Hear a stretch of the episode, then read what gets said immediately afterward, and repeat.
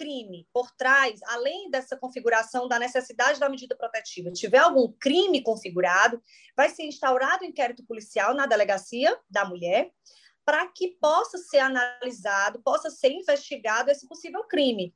Aí sim serão, serão necessários elementos de prova, né?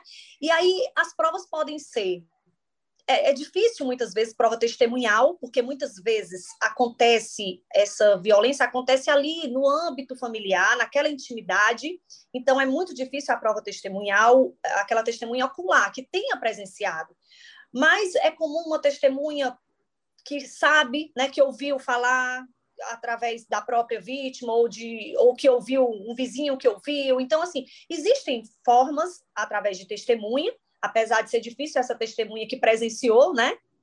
Mas é, é, existem essas outras possibilidades de testemunha, assim como também muitas vezes, por exemplo, em casos de ameaça, acontecem ameaças através da, dos, de celular, de mensagem de celular, através de, de redes sociais. Então, é muito comum a mulher fazer prints dessas, dessas dessas mensagens, né, e levar isso como elemento de prova.